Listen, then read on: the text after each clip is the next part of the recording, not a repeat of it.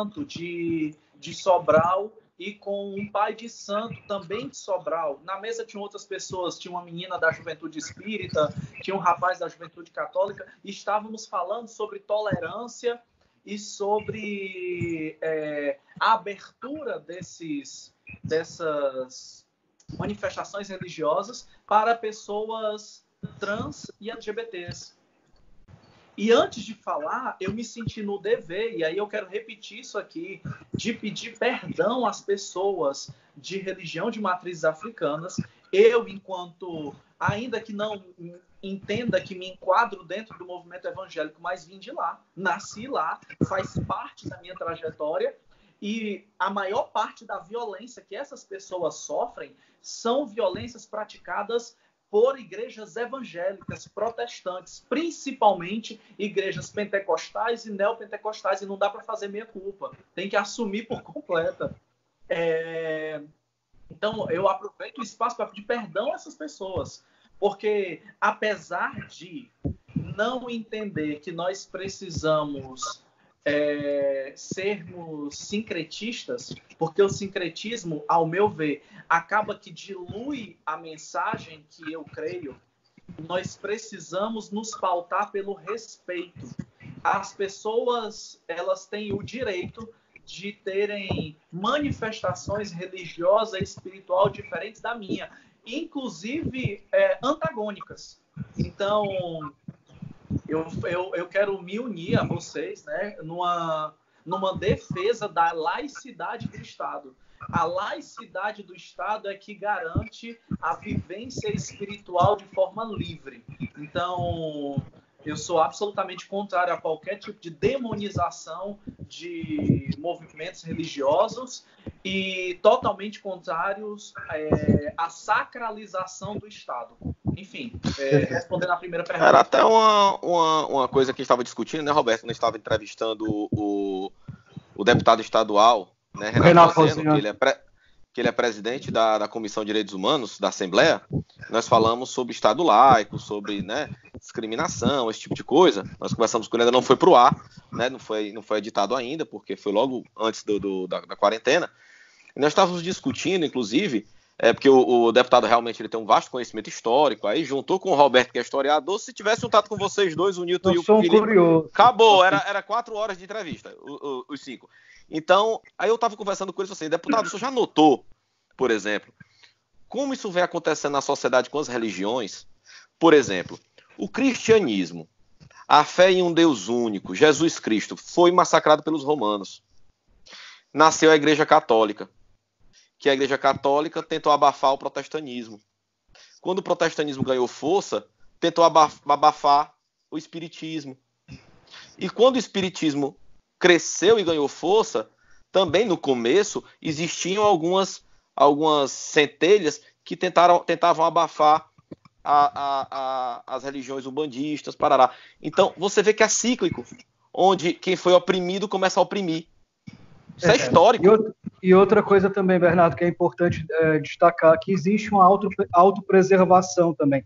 Algumas igrejas, elas precisam é, colocar esse medo nos seus fiéis de que as outras religiões eh, são, são portas para o inferno, para que eles possam se manter né, naquela igreja e que, eles, que isso possa se perpetuar, que possa se fortalecer. Então, acho que esse medo também, essa coisa de que religião A, B e C tem preconceito, tem vários fatores, mas também tem o fator catequético de, de manter e, e agregar Sim, mais fiéis para poder ganhar os instrumentos da religião.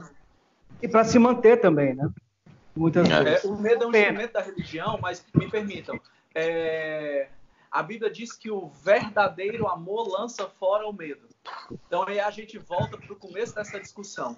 O medo é sim um instrumento de dominação, não só de dominação religiosa, mas de dominação social. É, e aí eu vou repetir, é, é impossível não voltar, na nossa primeira conversa para mim, a melhor descrição de como a religião trabalha nessa dicotomia medo e liberdade é o diálogo do grande inquisidor do Dostoiévski.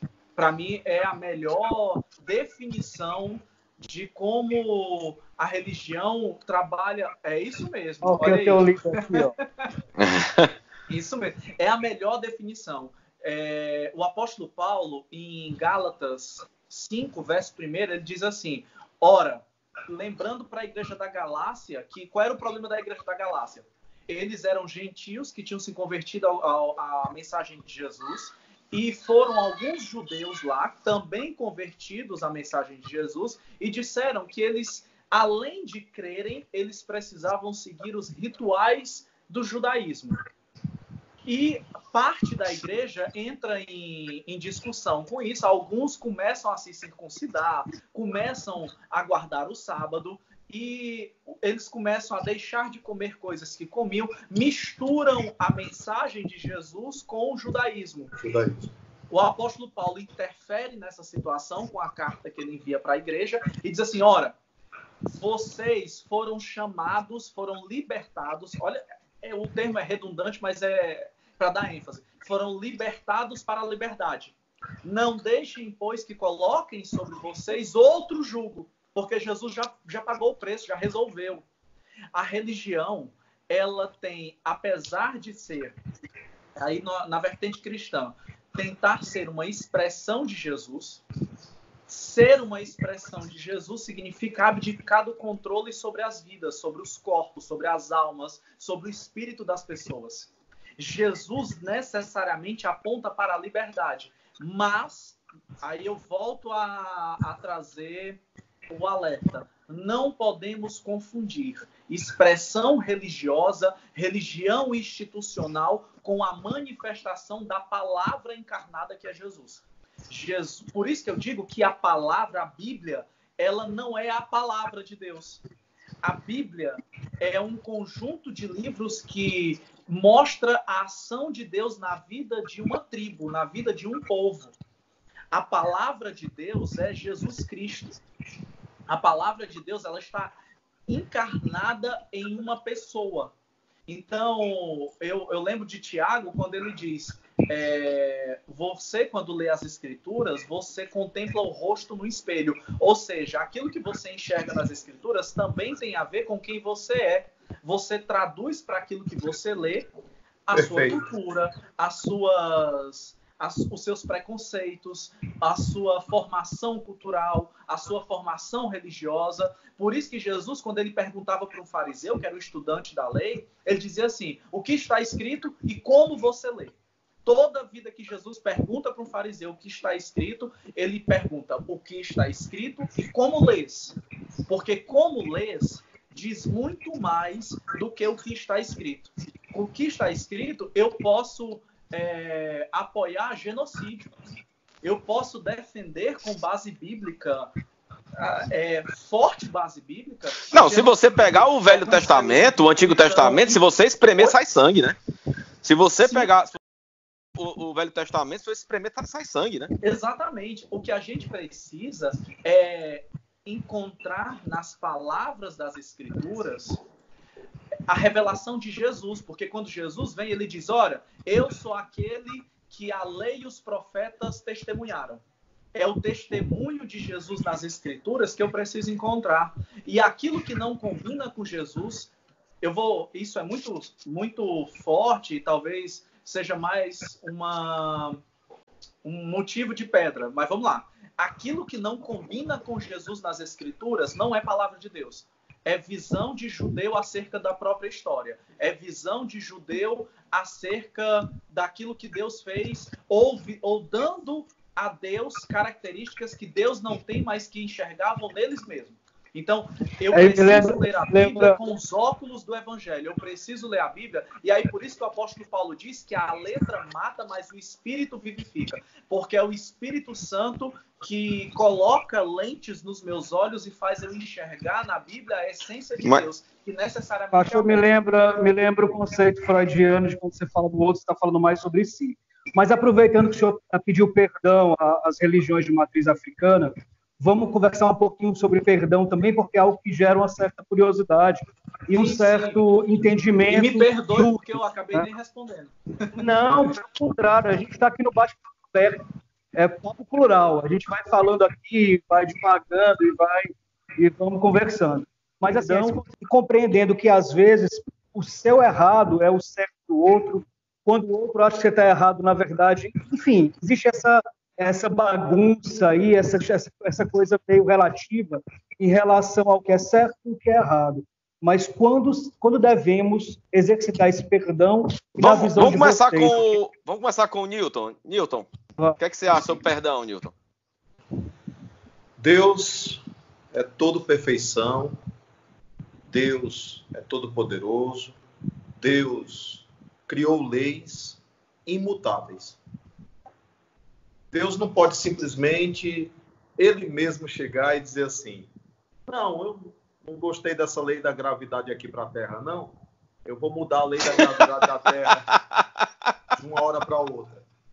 Eu, eu não gostei da terra, terra, Eu não gostei da Terra redonda, não. Eu vou deixar ela quadrada para poder variar um pouco. É.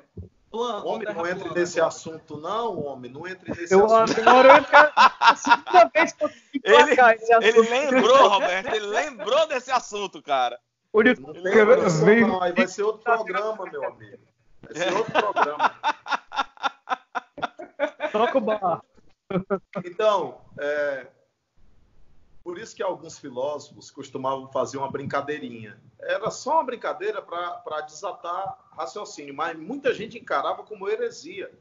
Esse professor filósofo teve reclamações dele na coordenação, só porque ele fazia a seguinte pergunta para os alunos: Se Deus é todo-poderoso, ele é capaz de criar uma pedra que ele não possa ele mesmo mover.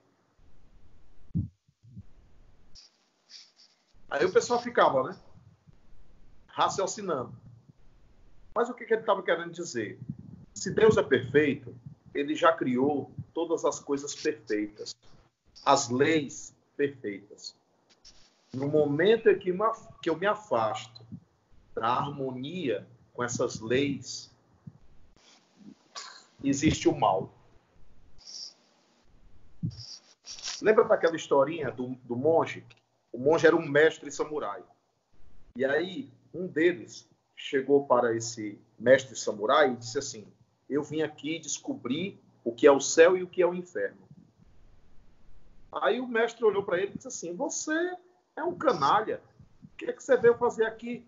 Você é um indivíduo inóspito. O que, é que você está querendo aqui? O que, é que você veio me procurar? E o cara foi ficando com raiva, o cara foi ficando com raiva. Daqui a pouco o cara puxou a espada. Assim, quando ele puxou a espada, o mestre disse assim: Olha, Aí começa o inferno. Eu vi essa. essa eu conheço Aí, quando essa ele sacou, analogia. ele sacou a lição, ele botou a espada de volta. Ele disse: agora começa o céu. Ou seja, tá tudo dentro da gente. Bem. Céu, inferno, bem e mal. Eu não acredito no mal como um mal todo poderoso. Eu acredito em Deus. Eu não acho. Eu acredito em Jesus e na sua misericórdia quando ele diz: Nenhuma ovelha se perderá da casa de meu pai. E quando eu perdoo, Roberto, eu estou me libertando. Perdoar o outro não é nenhum favor para o outro, não. Perdoar o outro é me liberar. perdoar o outro é desatar o nó que eu criei de rancor, de ressentimento com aquele indivíduo. Porque não perdoar é como tomar veneno e esperar que o outro morra. Mas, Newton, mas o que a gente está. É, é, a discussão aqui é, é, o seguinte: o perdão, na sua forma literal, ela não é muito mais assim, por exemplo, eu te perdoo, Newton. A partir do momento que eu falo que eu te perdoo, eu não estou é, intrinsecamente me colocando no pedestal acima do seu e dizendo, eu sei que na, no meu julgamento você está errado, mas eu sou tão benevolente que eu te perdoo. Então, o perdão, na sua essência, não envolve o julgo. Então, na verdade, o que nós teremos que dizer assim, é, é, é insultar, né? insultar é, na verdade, em vez de exercitarmos o perdão, o maior exercício não seria exercitar, exercitar a misericórdia, que é o não julgo. Por exemplo, eu não tenho o que perdoar, porque eu não, não vi defeito em você. Então, uma vez que eu não vejo, enxergo o defeito em você, eu não te julguei. Se eu não te julguei, eu não, não tem certo, não tem errado. Se não tem certo, não tem errado, não tem perdão. É, veja que isso é uma, uma retradução que a gente está fazendo diante de uma nova percepção que a gente tem das coisas. Sim, sim. Quando Jesus, usou, quando Jesus usou essas palavras, ele se dirigia também a um tempo e a um estágio humano. Como ainda hoje existe esse estágio para muitas pessoas. Claro. O ato, o, o, ato de perdoar alguém tem a ver com uma ferida que foi criada. Você causou alguma ferida em mim. Eu uhum. também causei. Porque se você conseguiu me atingir, se você conseguiu me ferir, eu estava num estágio semelhante ao seu. De sintonia, né? De sintonia. Porque se você tivesse no estágio acima, você nem sentiria, né? Não. Mas nem veria o defeito. Mas a sua colocação é plausível e a gente lembra de novo de Jesus. Pai, perdoai-lhes, porque eles não sabem o que fazem. E para a mulher adulta ele diz: Eu também não te condeno. Eu também não te condeno. Pai, perdoai-lhes que eles não sabem o que fazem. Estevão, quando foi apedrejado, olhou para Paulo e disse assim: Senhor, não, lhes, não lhe imputes este pecado. Ou seja, o exercício da misericórdia. Então, com certeza, com certeza. Mas é uma questão de estágio. Porque quando alguém nos magoa, nos fere... A gente tem que primeiro aprender a perdoar, né? Depois a ter misericórdia. Isso, eu acho que é um, acho que é um passo longo demais você exigir a misericórdia se a gente está no exercício do perdão, né, Newton? Eu atendo muita gente, muita gente diz para mim da dificuldade que tem de perdoar. E o perdão é uma coisa muito particular. Perdão tem um tempo de cada um. Não é todo é. mundo que consegue digerir uma, uma, uma ofensa, uma mágoa, um prejuízo que tenha tido, uma confiança depositada. Psicologicamente, se a gente fosse atrás mesmo, a gente diria assim: a culpa é sua. Foi você que gerou expectativa no outro de que o outro não fosse aquilo que você pensava. Foi você que idealizou o outro como um bom mocinho. Foi você que se perdeu na sua própria ilusão. Então, na uhum. verdade, o fulano não se revelou a alguém. Na verdade, o fulano sempre foi aquilo. Você que quis romantizar e idealizar as coisas. Então você também é culpado, porque você criou uma ilusão a respeito do outro. Bem. Aí eu queria voltar para a pergunta para o pastor Felipe. Pastor Felipe, nessa, nessa o, o, Newton dissertou muito bem a respeito do perdão da misericórdia. Aí eu queria dar uma pitada de sal para essa mesma pergunta para o senhor. Né? É, perdoai e serás perdoado. Né? é, bem-aventurados os misericordiosos, porque eles alcançarão a misericórdia. Né? Mateus. É, no, na, na, na, na, doutrina espírita, fora da caridade não há salvação. Né? Então, o ser humano, independente de sua religião, não está muito mais focado na rendição e na sua própria salvação do que na busca pelo melhoramento pessoal. Ele, é, será que o ser humano não entendeu que o melhoramento pessoal e o aprender a ter a misericórdia ou perdão e a busca pelo amor incondicional é que leva à salvação? Será que o ser humano ele não está querendo pular a cordinha, querendo um atalho? Ou seja, é, uma, uma, um conflito de interesse. Eu vou perdoar, porque se eu perdoar, eu vou ser perdoado. Eu vou ser caridoso, porque fora da caridade não tem salvação. Né? Então, o que, é que o senhor acha?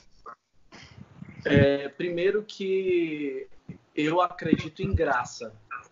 E com base em graça, não há nada que eu faça para ser salvo. Eu não tenho capacidade de salvar-me a mim mesmo. Eu não tenho capacidade de presentear a Deus com algo que ele não tem ao ponto dele me dar um espaço no céu salvação, assim como todas as outras coisas, dádivas de Deus, tem a ver com presentes de Deus, presentes e merecidos, tem a ver com graça. Deus é amor e a manifestação desse amor é graça. Então, se eu estou numa tentativa de barganhar com Deus, eu estou numa situação muito difícil, porque não há nenhuma possibilidade de estar certo. A barganha, Deus Deus não é um banco que eu acredito e debito. Deus é Deus. É, uma vez eu usei uma, eu usei de uma forma muito dura na igreja, como se Deus fosse uma prostituta. E Deus não tem nada a ver com isso. É, acerca do perdão, eu acho que a primeira coisa. Mas o pastor tem umas analogias que eu vou escrever, viu, pastor? O senhor tem umas analogias aqui que eu tô adorando. vou levar para frente essa analogia. É, uma, uma das coisas que eu acho que a gente precisa fazer como exercício para que o perdão seja algo mais cotidiano é desmistificar essa ideia de, de que perdoar é hierarquizar, é se colocar acima do outro. Porque ou eu faço, quando eu, quando eu tenho essa ideia de hierarquização, se eu sou uma pessoa que tende ao egoísmo, eu vou fazer por causa disso. E aí eu perco em essência, eu perco na motivação real do perdão. Se eu sou alguém que tem um coração mais tratado e tem mais um temor de ferir o outro, eu vou deixar de exercitar o perdão porque eu não quero me colocar acima do outro. E isso também é um problema. Perdão, na verdade, é um reconhecimento, antes de tudo, das próprias misérias eu tenho a capacidade de perdoar o outro porque eu reconheço que ele é ipsiliter igual a mim. Que talvez a única diferença é que os meus desvios de conduta eles acontecem em outras áreas Isso. e não nas mesmas áreas daquele. É, eu tenho dificuldade, por exemplo, de perdoar meu pai, um exemplo, né, de perdoar meu pai por não ter sido um pai como eu sou um bom pai, mas eu posso não ser um bom esposo e o meu pai pode ter sido um bom esposo, ele apenas errou de forma diferente. Então, e o evangelho é isso. O evangelho de Jesus é Deus colocando um espelho sobre as no... sobre a... é, na nossa frente. É um espelho na nossa cara para que a gente enxergue e Tiago diz isso. Quando a gente contempla o rosto, a gente enxerga onde é que está o defeito, onde é que está sujo, e aí a gente pode se limpar. O Evangelho de Jesus é isso. Perdoar é uma capacidade de quem reconhece que também precisa de perdão. E aí eu acho que a melhor analogia disso é a história do encontro de Jesus com a, com a Maria, que provavelmente era Maria Madalena, a irmã de Marta e de Lázaro. É, a Bíblia diz que ele foi convidado para a casa de Simão para um, um banquete e, não lhe lavaram os pés, não lhe trataram bem. Ele chegou, sentou na mesa e começou a conversar. E no meio da conversa, a Bíblia diz que chegou uma pecadora, que era Maria, conhecida como pecadora, derrama perfume na cabeça se ajoelha, chora nos pés de Jesus enxuga os, os, pés com os cabelos. Simão fica meio horrorizado com aquilo, diz: Rapaz, você não está vendo que ela está atrapalhando a liturgia do jantar? Ela está atrapalhando aqui o nosso, a nossa liturgia religiosa? A resposta de Jesus, ele conta primeiro uma parábola e depois ele conclui dizendo: Simão, quem muito é perdoado, muito ama.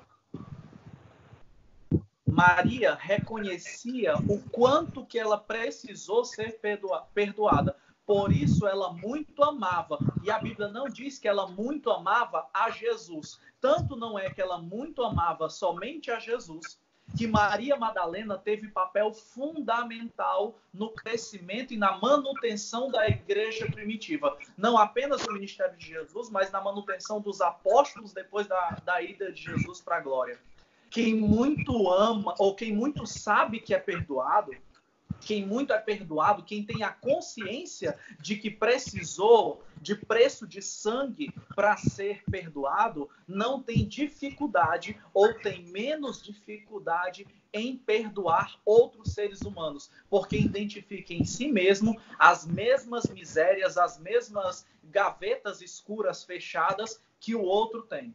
A diferença é que talvez o outro seja mais menos hipócrita e transpareça mais do que a gente as suas próprias misérias. E aí ele é mais digno de louvor do que eu, que mantenho as minhas gavetas fechadas.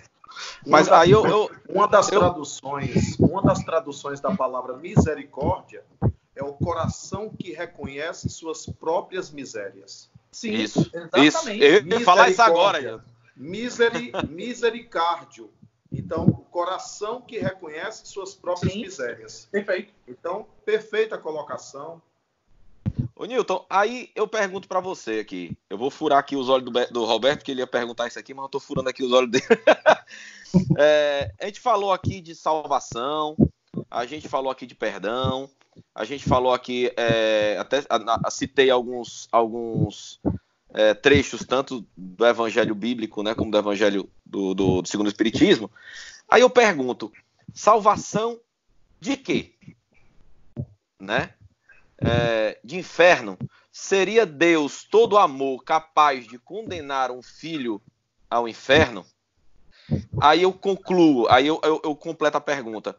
É, isso não é, não é vender a imagem de um Deus punitivo em vez de um Deus que é só amor? Qual a tua visão sobre isso, Newton? A gente precisa compreender que o Espiritismo também sofre a temporalidade o seu contexto histórico do século XIX, um contexto histórico em que o materialismo já crescia no mundo, o positivismo, naquela época até o marxismo estava sendo elaborado, e aí você vê um Allan Kardec que tinha formação evangélica. Allan Kardec uhum. tinha formação evangélica.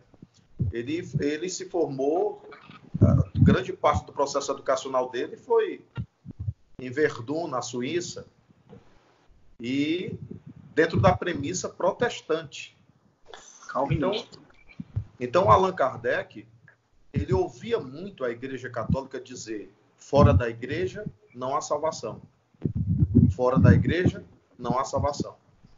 Quando ele entrou em contato com os espíritos e, sobretudo, com aqueles que sofriam do outro lado da vida, ele percebeu que essas pessoas sofriam por não terem amado, por não terem cuidado, por terem ofendido, por terem criado empeços na evolução de alguém, por terem assassinado, por terem roubado, por terem desrespeitado o próximo.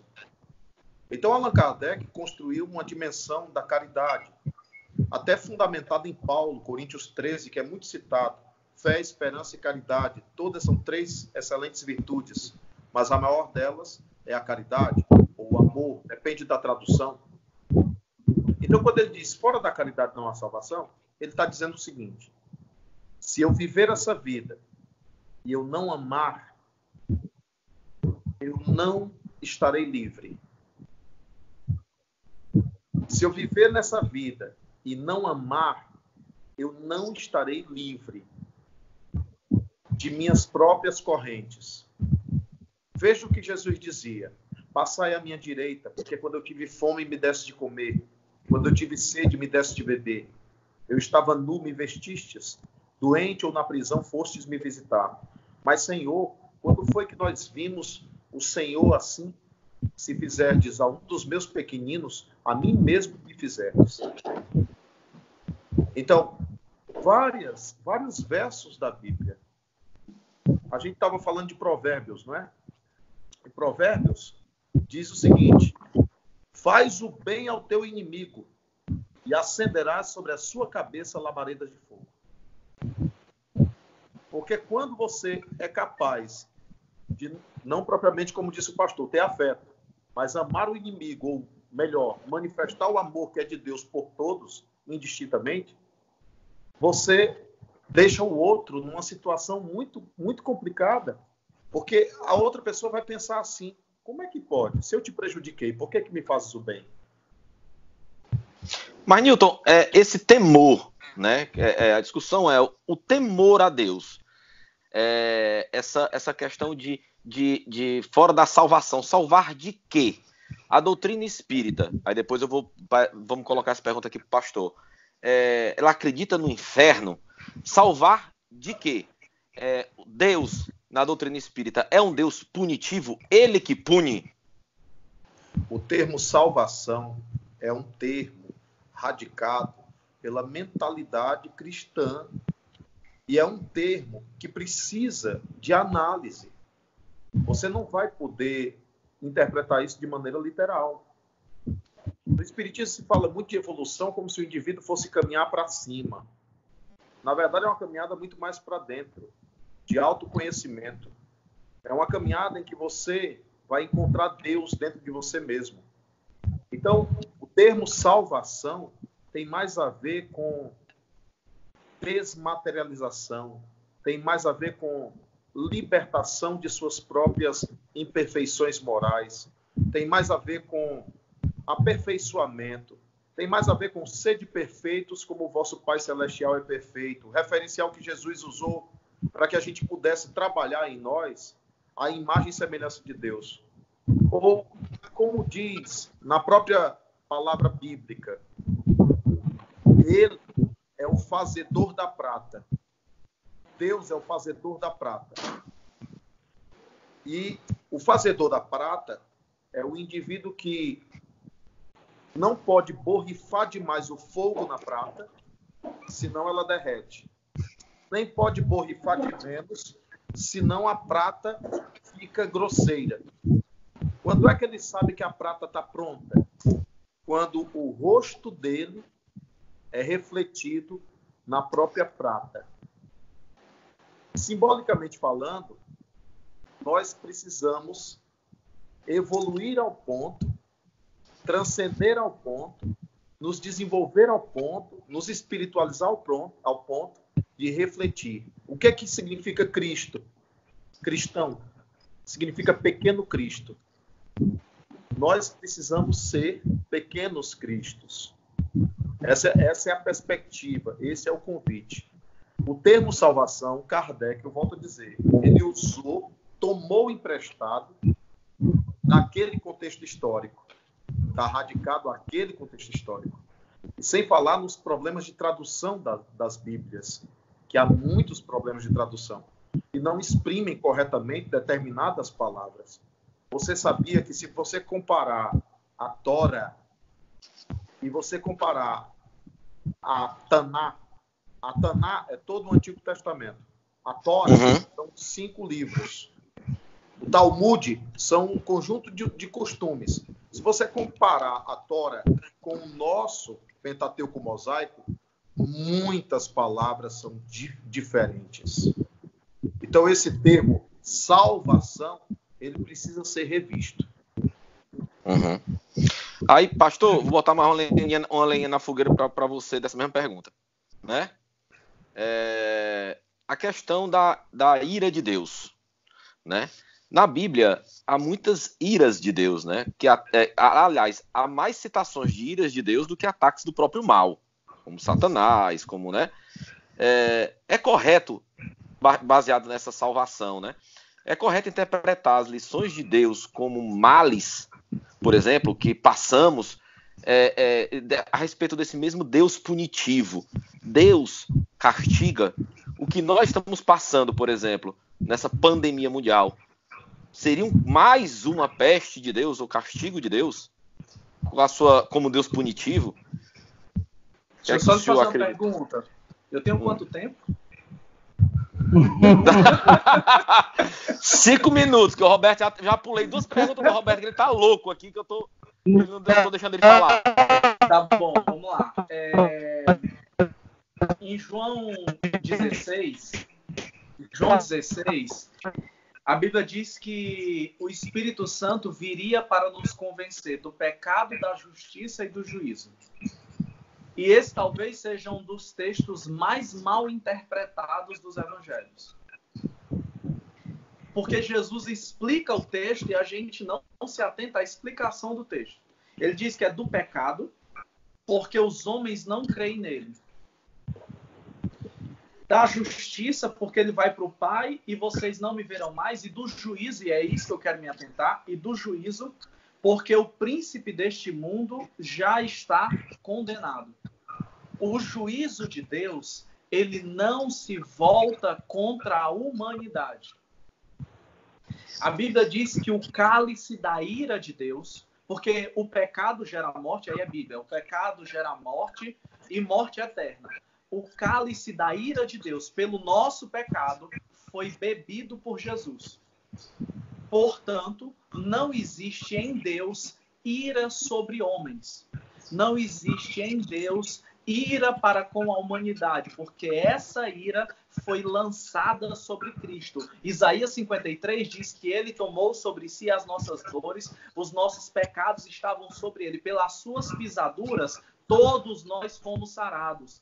Em João 2 diz que Jesus é o sacrifício perfeito pelos nossos pecados, não apenas pelos nossos, mas pelos do mundo inteiro. A mas, pastor, de Deus... só, só, fazendo ah, uma colocação aqui, rapidinho.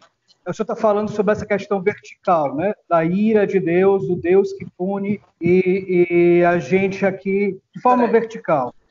Mas existe, aí me lembra Foucault, né? essa horizontalização do vigiar e punir.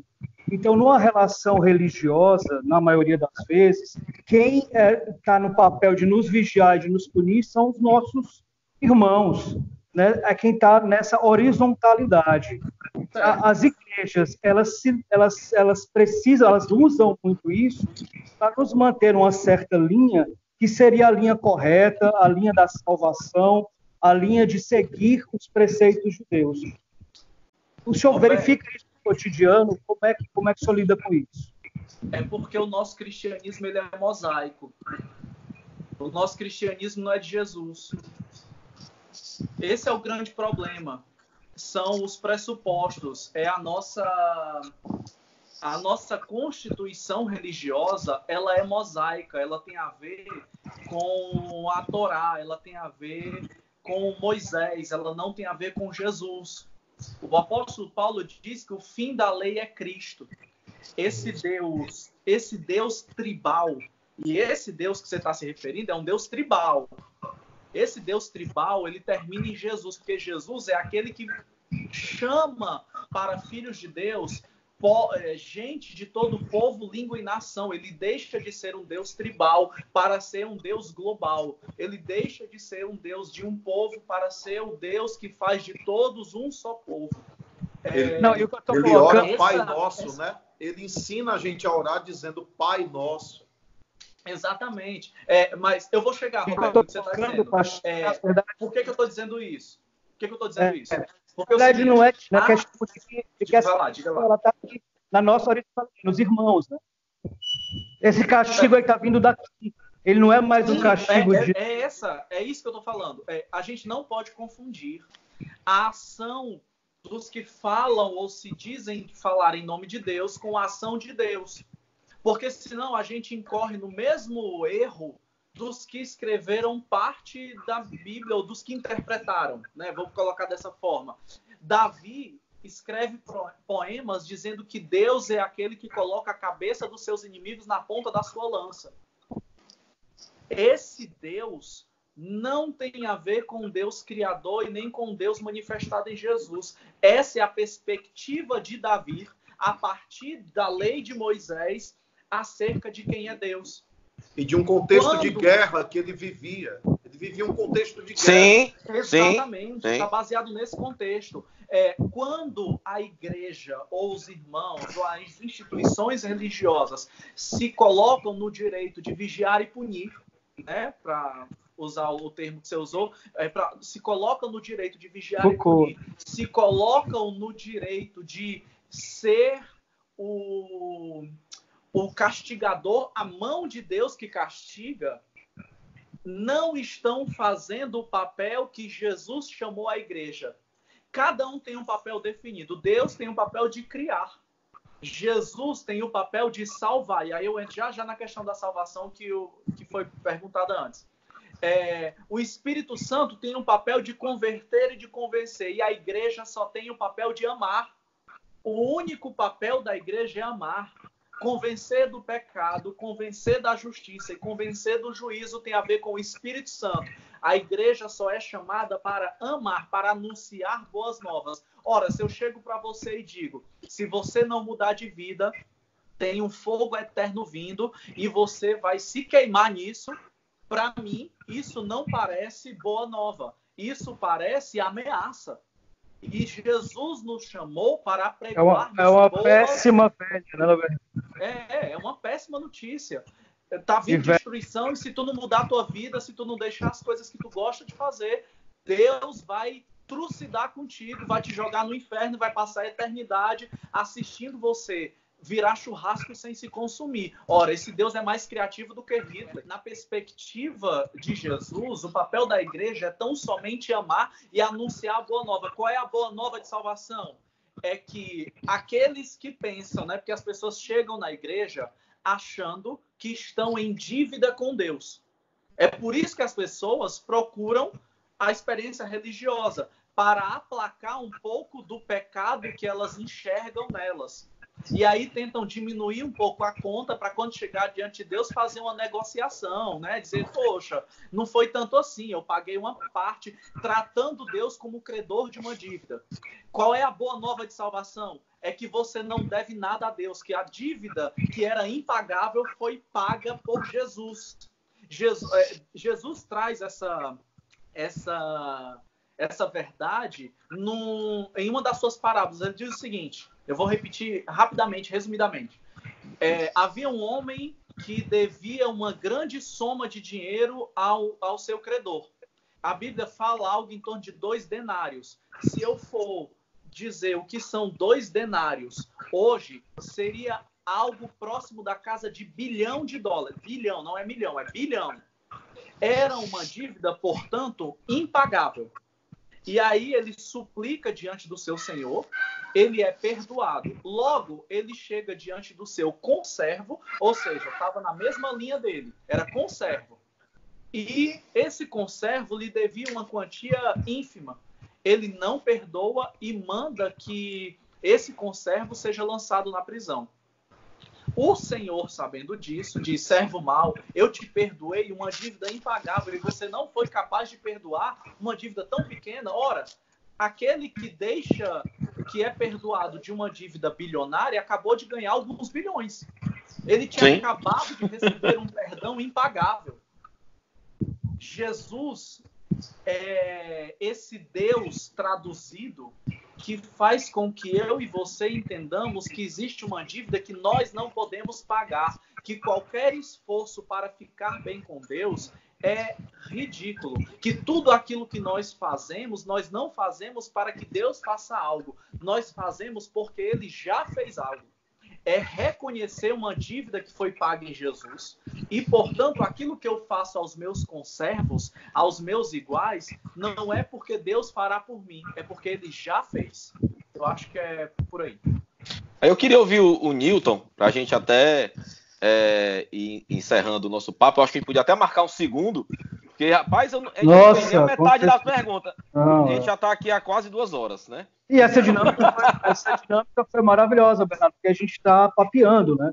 E deixando a conversa fluir, porque são muitas coisas bacanas para a gente tratar e para a gente acrescentar aqui. É, eu não, eu não, fiz nem a metade das pegadinhas que eu ia fazer para os dois, Roberto. Aí eu tô meio triste, mas tudo bem. Mas tô brincando. É, e aí, Nilton, eu queria te, te, ouvir, cara, assim, como é que, como é que a, a doutrina como é que até, claro, que é impossível separar é, o convidado dele mesmo, então você não está aqui representando só a doutrina espírita, né? Eu quero também saber a tua, a tua, a tua opinião pessoal a respeito disso, né? A respeito dessa, do, dessas pragas que tem dizendo na Bíblia que elas colocam essas pragas em nome de Deus. E a gente está vivendo uma praga ultimamente, né? A gente está vivendo essa, essa, essa pandemia, né? é, que só o que se escuta por, em, ou se lê em algumas redes sociais é ah, porque Deus, é porque Deus, é porque Deus. Você, dentro da sua da, da doutrina e dentro do teu entendimento, é, é uma obra de Deus? Nós estamos diante das leis da natureza. As leis da natureza são de Deus.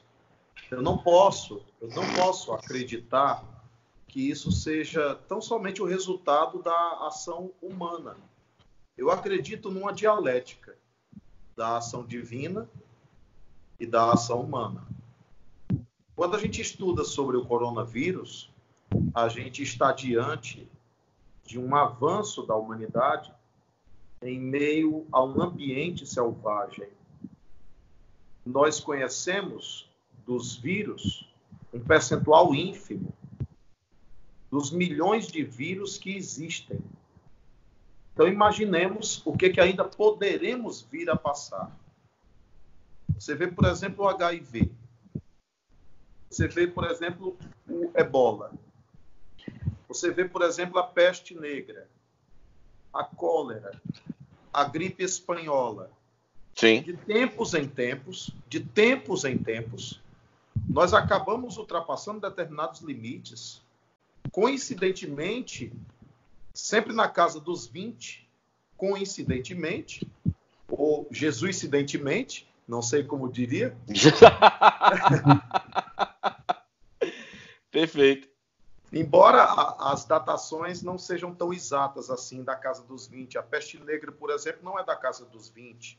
A, o Covid-19, na verdade, é, é, a gente já tinha notícia em novembro de 2019, né? Então, é, independentemente disso, independente disso, Allan Kardec perguntou aos espíritos, questão 737 e 738. Por que, ele usou o termo assim, ó, por que Deus visita com flagelos a humanidade periodicamente? Resposta dos espíritos: para fazer com que o homem progrida nos mais diversos ramos do conhecimento e reflita a respeito de sua própria condição, de sua própria evolução. Aí Kardec insiste: não teria outro meio que Deus pudesse usar e não fosse o dos flagelos? Aí ele diz assim: os espíritos dizem assim, tem usado constantemente, mas vós, homens, sois cegos e não percebeis a presença de Deus entre vós. E tem mais. Era o amoiador? Seria o amoiador, Newton, isso aí? Não aprendeu no amor, vamos na dor? É, é. Ma, ma, mas ele sempre esteve presente com suas lições, com os seus alertas. Então, os flagelos, eles são necessários. Eles acontecem periodicamente e eles fazem as pessoas refletirem. O nosso querido pastor, ele vai se recordar que em Isaías existe a recomendação de entrarem, ficarem em casa. Com Moisés, houve a recomendação de sacrificarem um cordeiro, pegarem o sangue e passarem no pórtico, nas portas. Que o anjo da morte não entraria naqueles lares. É, nós, nós sabemos, ao longo da história, ao longo do tempo, que a gente sempre atribuiu aos flagelos o castigo divino. Eu não consigo usar mais a palavra castigo. Sim. Porque me passa, me passa uma ideia de um Deus, de um Deus punitivo. E ficou muito claro, muito bem exposto na palavra do pastor, a ideia da graça. Ficou muito claro que Deus nos ama. Ficou muito claro que ele já nos ofertou. Esse amor já está aí, gratuitamente para a gente acessar, gratuitamente para a gente viver. O flagelo está nos exigindo olhar para dentro, refletir sobre nossa própria religiosidade, inclusive. E vai dar certo, Newton? Vamos, vamos sair mudados dessa, na sua opinião? Melhores? Eu penso que a nossa evolução é muito lenta. Dê uma olhadinha para flagelos do passado. Nós evoluímos muito lentamente, Roberto. São, são poucas as pessoas que refletem verdadeiramente sobre esse tempo. Não são todos que têm expansão consciencial para poder alcançar o que, que precisa mudar em você, Roberto? O que, que precisa mudar em mim, Newton? O que, que precisa mudar em Bernardo? O que, que, o que, que precisa, de alguma forma, se aperfeiçoar no pastor? E assim sucessivamente. O que que nós, o que que, o que que, o que, o que, que esse olhar para dentro precisa fazer durante esse momento? E o que que os homens precisam aprender? Um vírus é tão pequeno e olha só o que causou a toda uma sociedade humana planetária. Olha o que, que causou a toda uma lógica consumista. Olha o que, que causou a toda uma lógica capitalista insana que polui. Vírus somos nós. Parece que o ser humano é que é o vírus. Porque a gente se instala num canto, consome tudo, destrói tudo em volta, depois muda de lugar. Vocês viram os índices do meio ambiente? Mais peixes, mais, mais flores. Em Recife, a tartaruga céu, botando. O céu mais limpo, né? O céu mais límpido. Então, será que a gente não parou ainda? É como se, é como se Deus tivesse dizendo assim: para. Golfinho em Veneza, né, Newton? Golfinho em Veneza. Pois é. É, mas é isso, a gente tem que parar mesmo, a gente tem que refletir. Então, Roberto, vamos. Rapaz, a gente tem que marcar uma, uma continuação disso aqui, porque. Claro. É, a gente tem que marcar uma continuação. Vamos ver as agendas de vocês dois, que tinha muito papo aqui pela frente. Olha, nesses dias está um pouco mais fácil a agenda, viu? Então, então vamos lá. Então vamos, vamos marcar um papo dois. Um, um- um- Me permitam, me permitam, é, só para completar rapidamente, Claro. eu estava lembrando de um texto, eu fui procurar aqui, que é o texto de Romanos 5. Diz assim: Hum, Nos gloriamos nas tribulações, sabendo que a tribulação produz paciência, a paciência esperança, ou experiência, e a experiência esperança. Eu Perfeito. não imagino um Deus capaz de planejar dor. É, nós estamos diante de, um, de uma situação de causa e efeito. Deus, nos, Deus cria o Éden, aliás, cria no Éden um jardim e chama homem e mulher para cultivar e para cuidar. Nós somos mordomos da criação.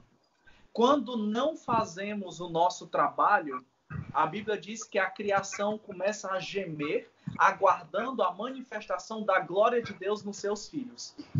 Mas Foi o que o mesmo Newton- nessa tribulação causada pelas nossas próprias ações, é possível sair dela tendo produzido no nosso coração paciência, experiência e esperança. Perfeito. Necessariamente nós podemos aproveitar esse momento para sairmos dele como pessoas melhores. Isso, a- na minha perspectiva, significa gente mais parecida com Jesus. E assim Perfeito. seja que aproveitemos. Fernando, eu acho importante a gente fazer uma colocação aqui antes de finalizar. É, temos um pastor, temos o Newton, temos eu e você, somos quatro pessoas diferentes, com visões também diferentes. Apesar de nos amarmos aqui, estarmos nessa coletividade, mas é incrível como a gente consegue ter coisa em comum, né? E a gente consegue ter mais pontos de, de convergência do que divergência, com um diálogo bom, bonito, aprimorado, um diálogo de nível e um diálogo aberto de amor. Eu acho que é eu essa a aprendi reconexão. muito, eu aprendi muito com o pastor Felipe, aprendi muito. Eu fiquei demais muito com você, aprendi muito com você também. Muito feliz de escutá-lo e, e muito feliz com as Maçã! Maçã, é. Maçã!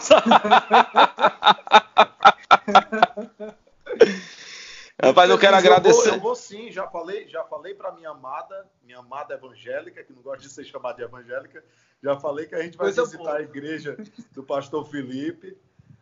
Vamos Legal, legal. Vocês serão muito bem-vindos. Nos sim. reconectamos. Eu- Nos reconectamos. ver, Muito quero obrigado, assistir. muito obrigado, Felipe. Muito Obrigado. obrigado. Prazer É, mesmo. muito obrigado, Newton. Robertão, como Fernando. sempre, como sempre, nos reconectamos. Nos reconectamos. Lindamente. Reconectamos. Amém. Beijo, gente. Muito obrigado. Foi um prazer enorme.